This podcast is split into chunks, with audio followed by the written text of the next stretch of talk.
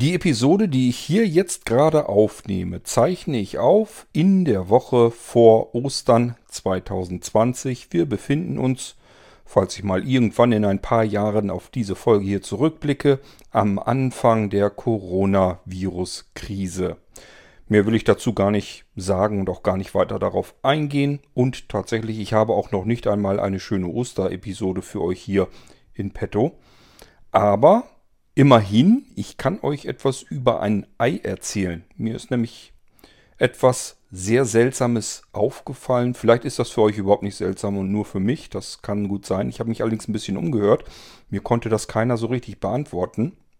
Es ist also eine G-Folge, Gedankengang.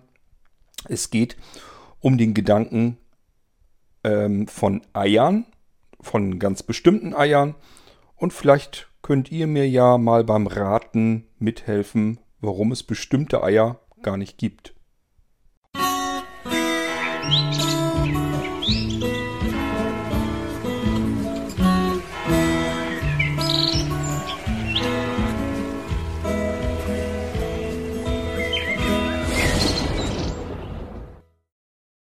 Falsche Formulierung wie so oft von mir. Natürlich gibt es diese Eier. Ich habe mir bloß Gedanken gemacht, warum man sie nicht ganz normal im Handel kaufen kann.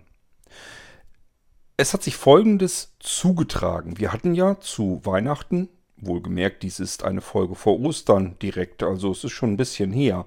Wir hatten zu Weihnachten jedenfalls einen halben Puter. Dieser halbe Puter war so groß, dass man ihn in der Hälfte noch einmal ähm, teilen musste, so dass wir also einen Viertelputer zum Weihnachtsfest gefuttert haben und die, das andere Viertel hatten wir noch eingefroren. Und ich habe zu meinem Schatzi gesagt, wenn wir das Viech nicht langsam essen, dann schmeckt es nicht mehr. Wenn das ewig im Gefrierschrank drinne hockt, äh, davon wird es sicherlich nicht besser.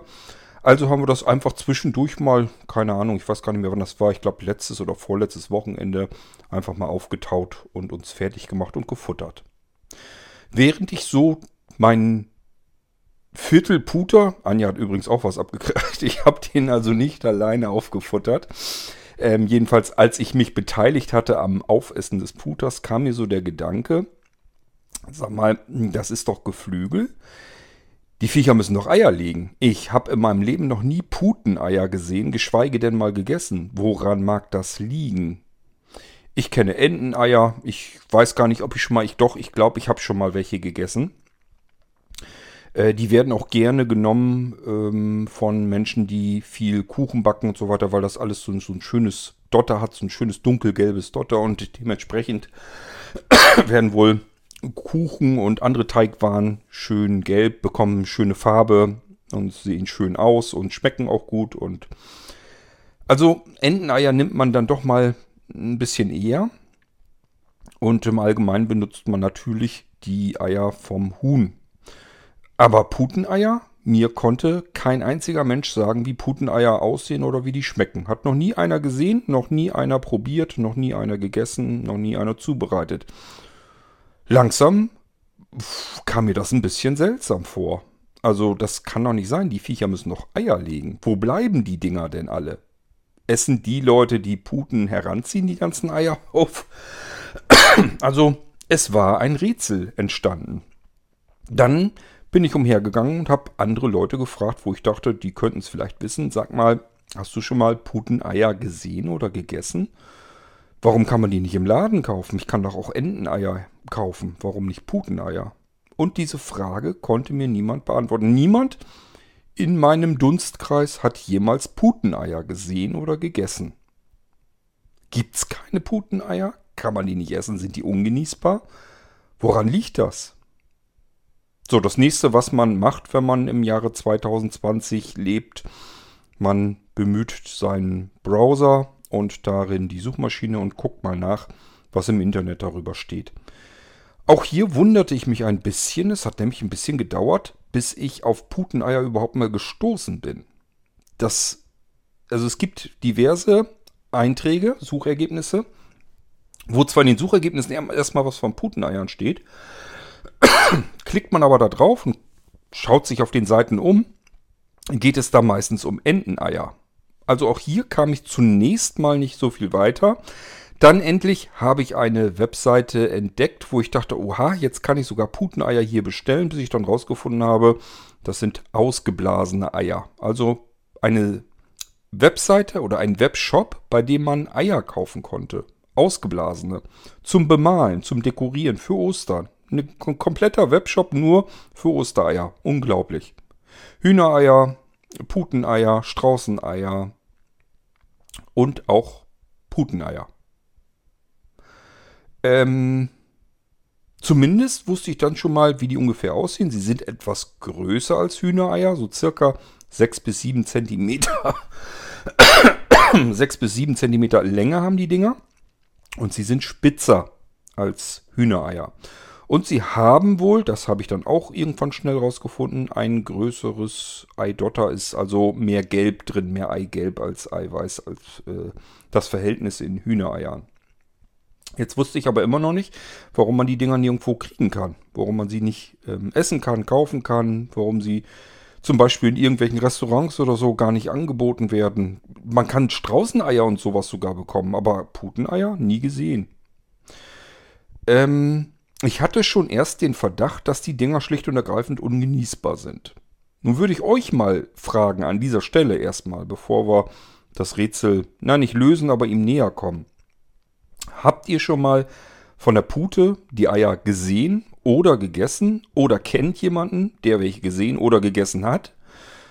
Falls ihr euch gerade fragt, wüsste ich jetzt nicht, weiß ich nicht, ähm, kenne ich denn jemanden? Ja, fragt mal, fragt mal rum, ob jemand Puteneier gegessen hat, den ihr kennt. Ich hab, ich kenne scheinbar keinen, der Puteneier gegessen hat. Ähm, ich habe dann jedenfalls weiter recherchiert im Internet und habe dann endlich mal jemanden gefunden, der dort in ein Forum hineingeschrieben hat, dass er Puteneier durchaus schon gegessen hat. Ähm, jemand anders hatte sich, wie ich, sich drüber gewundert, dass man Puteneier nicht einfach so kaufen kann und dass man sie so selten sieht, woran das liegen mag. Und derjenige, ähm, der dort ins Forum geschrieben hat, hat Der hat sogar etwas recht Lustiges geschrieben. Er hatte nämlich gesagt, ähm, einem Huhn die Eier zu klauen, das ist weiter keine große Herausforderung. Aber macht das mal bei einer Pute. Die Viecher mögen das nicht so wahnsinnig gern, wenn man ihnen die Eier klaut und die können ganz schön giftig werden. Und wir haben es hier immerhin mit Tieren zu tun, die fast so schwer wie ein Schwein werden können. Also damit legt man sich vermutlich einfach nicht so schnell an das war so seine, seine Rätsellösung, weswegen es einfach nicht so viele Puteneier gibt. Dann gibt es noch etwas, und zwar legen Puten deutlich weniger Eier. Hühner kommen auf rund oder knapp drüber 300 Eier im Jahr, Puten hingegen nur auf höchstens 100 Eier. Das ist also schon mal ein ganz anderes Verhältnis, aber nichtsdestotrotz, diese 100 Eier bedeutet ja, wenn ich ein paar Puten heranzüchte, habe ich ja trotzdem jeden Tag ein Putenei. Also von daher kann ich mir nun nicht vorstellen, dass es unbedingt nur allein daran liegt. Ich weiß jetzt nicht, wie viele Eier von Enten gelegt werden. Aber ähm, ich sag ja, an Enteneier kommt man dann mal eher heran. Puteneier sind sehr, sehr selten. Ich habe sogar in unseren WhatsApp-Gruppen nachgefragt, ob jemand wüsste oder schon mal Puteneier gegessen hat oder wüsste, wo man welche bekommt oder wie die schmecken. Keiner konnte Auskunft erteilen. Also diese Puteneier sind ein echtes, wahres Rätsel, musste ich feststellen. Nun gut, also das Einzige, was ich wirklich herausgefunden habe, sie sollen so ähnlich schmecken wie Enteneier. Also kann man essen. Ist jetzt nicht so, dass die total scheußlich schmecken. Sie sind etwas größer als Hühnereier, sie sind etwas spitzer als Hühnereier, sie haben mehr Eigelb als Hühnereier.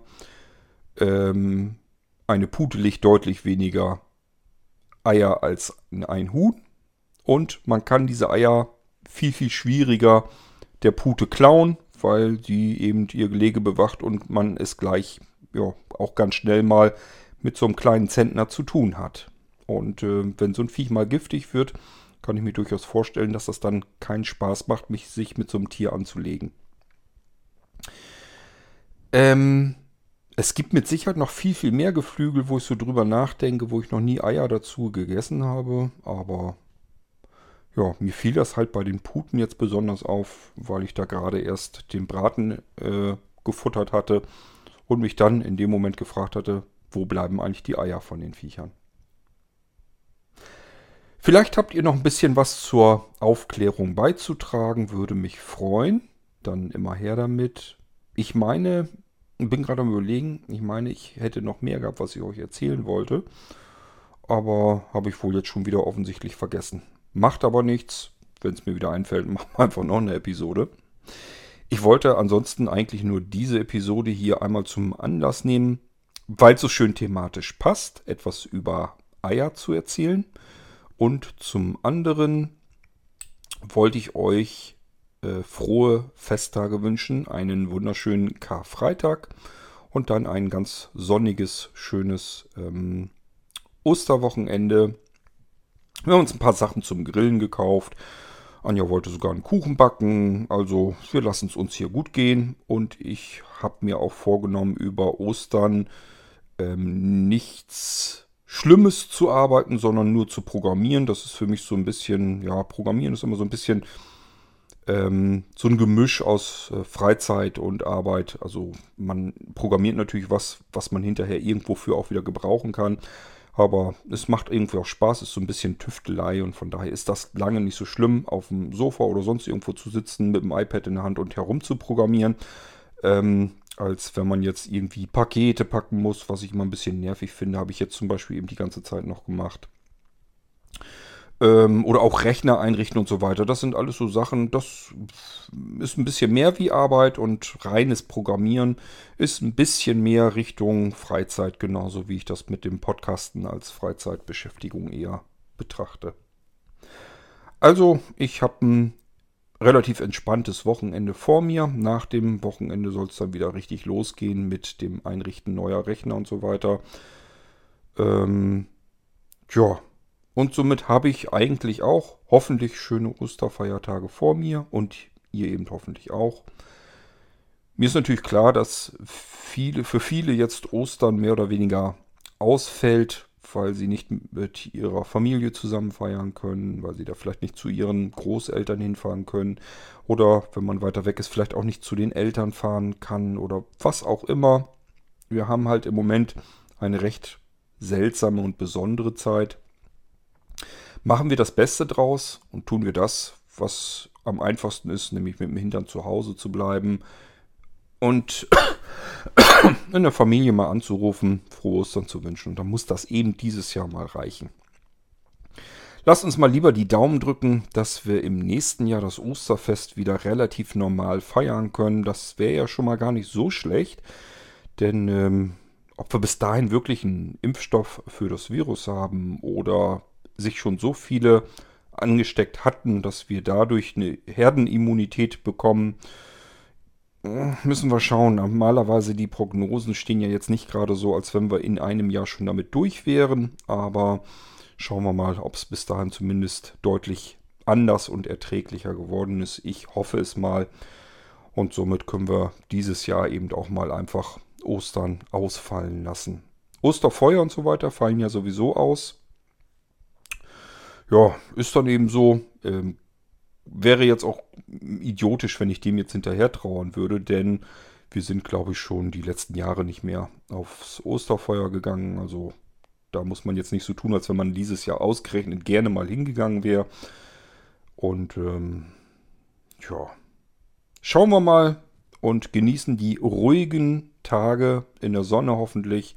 Dass man draußen ein bisschen sitzen kann, ist ja auch schon mal ganz schön. Und ich wünsche euch einfach eine schöne Zeit und hoffe, dass ihr auch nach Ostern wieder hier beim Irgendwas einmal hereinhört. Mal schauen, was wir dann an Themen wieder für euch dabei haben. Bis dann macht's gut. Tschüss und frohe Ostern wünscht euch euer König Kurt.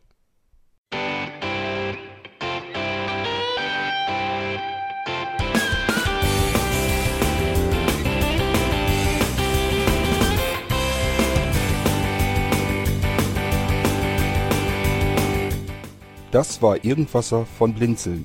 Wenn du uns kontaktieren möchtest, dann kannst du das gerne tun per E-Mail an podcast.blinzeln.org oder über unser Kontaktformular www.blinzeln.org. Blinzeln schreibt man in unserem Fall immer mit einem D in der Mitte.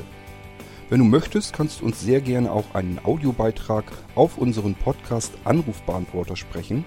Der hat in Deutschland die Telefonnummer 05165 439 461. Und wenn du uns aus dem Ausland anrufen möchtest, dann ersetze einfach die erste 0 gegen die 0049 für Deutschland.